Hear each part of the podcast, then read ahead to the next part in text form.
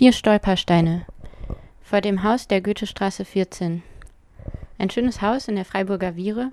Es hat einen Vorgarten, geparkte Fahrräder und eine alte Hausfassade. Davor auf dem Gehweg liegen die vier Stolpersteine.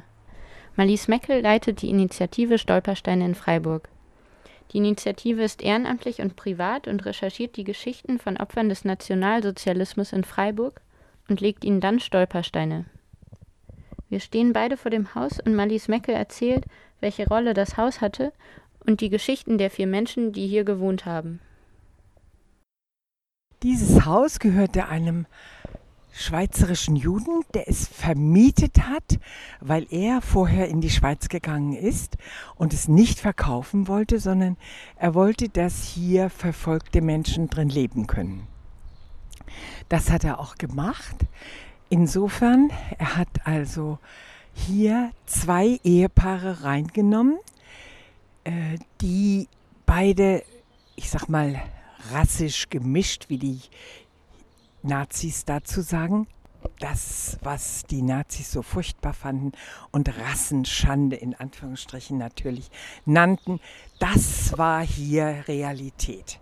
Das war eine wunderbare Hausgemeinschaft, so hat mir die Enkelin von der Familie Homburger gesagt. Herr Emil Homburger war Rechtsanwalt und hatte eine große Kanzlei in der Kaiser-Josef-Straße, bis die Nazis kamen. Dann durfte er seine Kanzlei nicht mehr machen, denn es war ja so, dass zum Zeitpunkt ab 33 gab es für Dozenten, für Rechtsanwälte, für Ärzte, für die Menschen, die hier ihren normalen Beruf hatten, wie eben, ich sag mal, war hier ein anerkannter und guter Rechtsanwalt, der durfte seinen Beruf nicht mehr ausüben.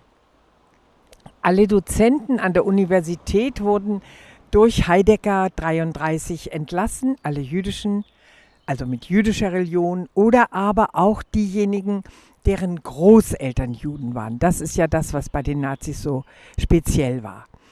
Und hier Emil Homburger war verheiratet mit einer Christin, deswegen wurde er auch nicht deportiert, aber er wurde verhaftet und wir müssen gerade mal gucken. Emil Homburger, ach, er wurde x-mal verhaftet, wurde immer wieder entlassen. Letztendlich aber ist er dann nach jetzt muss ich selber gucken, nach Buchenwald, glaube ich. Auschwitz und von Auschwitz, genau. Auschwitz ging er auf den Todesmarsch, ging dann nach Buchenwald und in Buchenwald verliert sich seine Spur. Das heißt, wir wissen nicht genau, was mit ihm geschehen ist, aber zwei Tage vor der ja, ich sag mal, dem Todesmarsch, dem angekündigten aus Buchenwald, hat man ihn noch gesehen. Seine Frau hat natürlich darunter sehr mitleiden müssen, auch die Tochter. Sie war Schauspielerin hier am Freiburger Stadttheater und sie durfte nicht mehr auftreten, was sie sehr gekränkt hat. Dann gibt es Selma Montbrun und Hermann Montbrun. Sie kamen aus Mülheim, sind geflüchtet nach Freiburg, weil er hatte eine große Gärtnerei in Mülheim und hat äh, aber Probleme gehabt, weil als er die jüdische Frau geheiratet hat, hat man seine ganze Gärtnerei beschmiert, dass er ein Judenknecht sei. Und dann haben sie sich nicht mehr sicher gefühlt. Er wollte vor allen Dingen seine Frau schützen und dann sind sie nach Freiburg gegangen. Vorher passierte aber noch Folgendes. Als 1940 die anderen jüdischen Menschen hier in Freiburg und im Baden und Saarland verhaftet wurden, da passierte ihr nichts. Aber ein paar Wochen danach wurde sie in Mülheim auf die Polizeiwache beordert und sollte dort dann irgendeine Auskunft geben. Das hat sie auch gemacht. Sie ist also zur Polizei gegangen, aber dort wurde sie gekidnappt, ich sage das heute mit wirklich diesem Wort, sie wurde in ein Auto gezerrt und wurde in ein Lager Saint-André in Frankreich gebracht und dort wurde sie festgehalten. Und sie hat geschrien und getobt, dass sie frei kommen will und was das soll. Und sie hat überhaupt nicht verstanden, warum man sie dort so brutal verhaftet hat. Aber es ist so gewesen.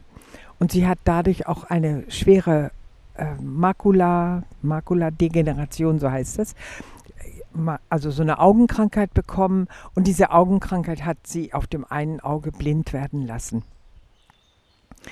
Sie selber ist dann von ihrem Mann nach vier Wochen aus diesem Lager befreit worden. Er ist einfach hingegangen und hat gesagt, also ich bin ein, ich sag mal, ein arischer Mann und ich will meine Frau wieder haben.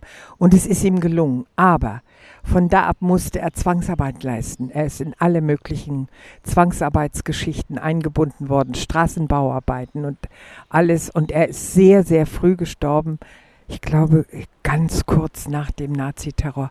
Er ist nur 65 Jahre alt geworden.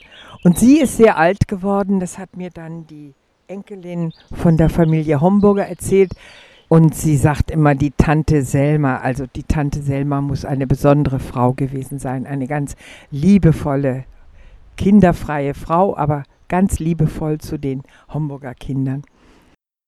Also die Steine sollen eigentlich begangen werden. Wenn sie begangen werden, dann bleiben sie blank. Da aber die Leute so viel Scham haben, werden die Steine nicht begangen, sondern die machen einen großen Schritt oder gehen drumherum oder so. Also eigentlich sollten sie begangen werden. Das war eine Stolpersteinführung mit Marlies Meckel. Wir standen vor der Goethestraße 14. Hier wohnte Selma Montbrun, geborene Heimann, Jahrgang 1894, verhaftet 1940. Lager Saint-André, Elsass, entlassen 1940, deportiert 1945 nach Theresienstadt, befreit und überlebt. Hier wohnte Hermann Monbrun, Jahrgang 1907, Zwangsverkauf 1939 der Firma wegen Mischehe in Anführungszeichen. Zwangsarbeit 1939 bis 1942. Straßenbau, Rüstung, Diamant-Werkzeugfabrik überlebt. Hier wohnte Albertine Homburger, geborene Klatte, Jahrgang 1888, gedemütigt, verfolgt, wegen Mischehe in Anführungszeichen überlebt. Hier wohnte Dr. Emil Homburger, Jahrgang 1890, Berufsverbot 1933, Schutzhaft in Anführungszeichen 1938, Dachau. Deportiert 1944 nach Auschwitz, 1945 Buchenwald und dort ermordet